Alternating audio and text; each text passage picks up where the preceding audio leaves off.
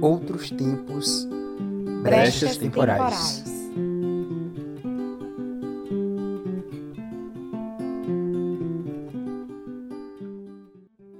Olá pessoal, tudo bem com vocês? Começando a segunda edição da nossa Brechas Temporais, nossa coluna quinzenal de temas mais quentes relacionados aí às culturas e às políticas do dia a dia. O tema de hoje é racismo algorítmico.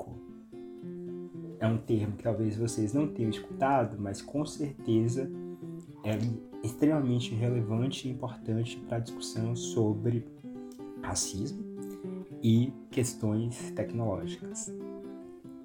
O racismo algorítmico ele é um termo que vem sendo debatido por uma série de pesquisadores. No Brasil, destacaria o trabalho que vem sendo desenvolvido por Tarcísio Silva, que pensa como é que o racismo, que é estrutural e que perpassa as relações sociais todas que nós temos em nossa sociedade, é acionado pelos algoritmos que estão aí nas plataformas, nas grandes plataformas como Facebook, Twitter, Instagram, enfim. É, a pesquisa do Tarcísio mostra uma série de exemplos em que há todo um condicionamento desses algoritmos na reprodução do racismo estrutural.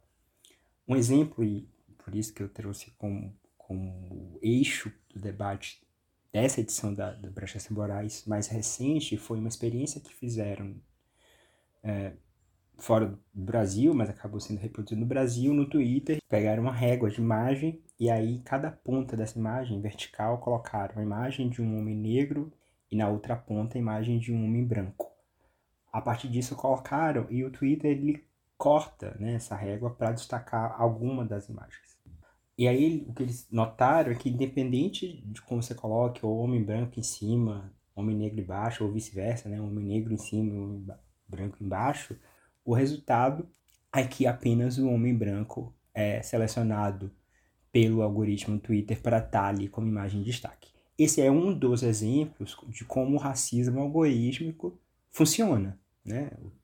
Como eu disse, a pesquisa Tarcísio já mostrou, por exemplo, que certos anúncios de onde pessoas vão morar, é, o Facebook determina que tipo de público vai ser atendido também por uma questão do, do racismo, né? Uma questão de raça, de etnia, oferta de empregos, uma série de exemplos que mostram que a gente precisa, numa discussão que envolva comunicação e tecnologia, como uh, se dá a relação entre o racismo, com, que é uma questão social, enfim, não é o algoritmo, e o Tarcísio é muito cuidadoso em relação a isso, não é o algoritmo que produz o racismo, né? Mas, como o racismo, ele é, volto a dizer, uma condição, né, um elemento cultural que configura as formas com que nós vivemos em países como o Brasil, o algoritmo vai também ele demonstrar ali esse racismo, né? Ele, ele mostra formas desse racismo operar. Eu falei do Brasil, mas dos Estados Unidos, já que os algoritmos aí eles têm um funcionamento que não está tão restrito né, ao país, exatamente. Dito isso, é, eu fico pensando que Óbvio que a discussão sobre racismo e, né, e algoritmo, e racismo e tecnologia, enfim, não se esgota nesses exemplos que aparecem, né, como eu estava falando. Eu acho que a questão do racismo, e às vezes a gente não dá conta de se preocupar com a devida atenção, tá em ações como, por exemplo, as câmaras de vigilância. Né? As câmaras de vigilância que são tão presentes na nossa sociedade, a gente anda não sabe nem exatamente quais câmeras estão aí, né? Porque tem câmera em poste, tem câmera no ônibus, tem câmera no condomínio de uma pessoa, num prédio que está virado também para rua. Então a gente não tem nem controle de quando as imagens dos nossos corpos estão sendo feitas, né?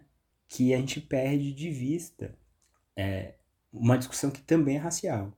Quando o governo do estado da Bahia eu vou falar exatamente dele porque eu acho que é um exemplo que a gente precisa estar atento para essa discussão, faz, é, implementa né, um programa que tem como base uma categorização dos corpos das pessoas para futura identificação de eventuais criminosos, né? supostos criminosos.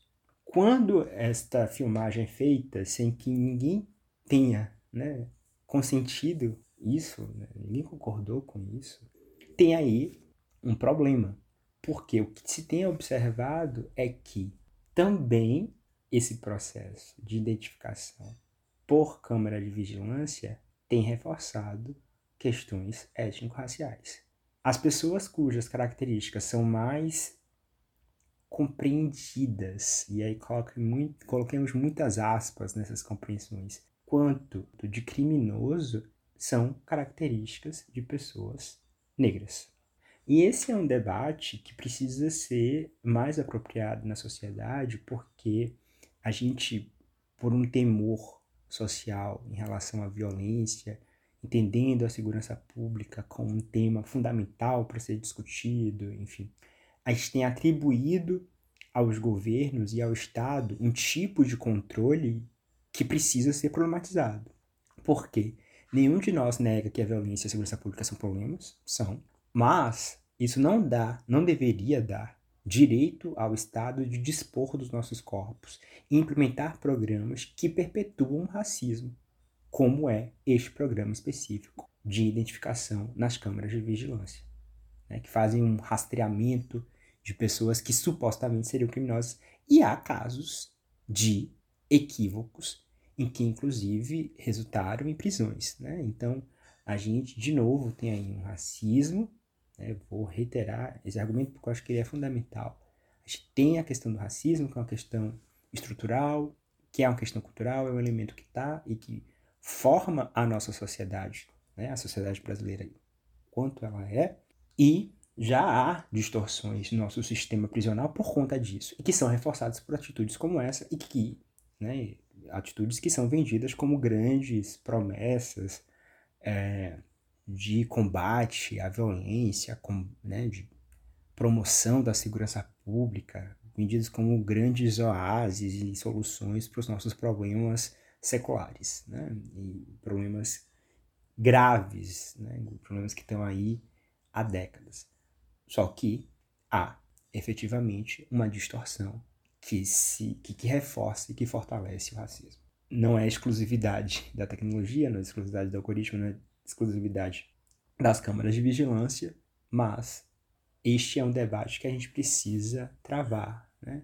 Um debate sobre o controle dos corpos negros que aparecem também nesses exemplos.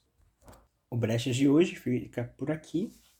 Espero que a discussão tenha interessado.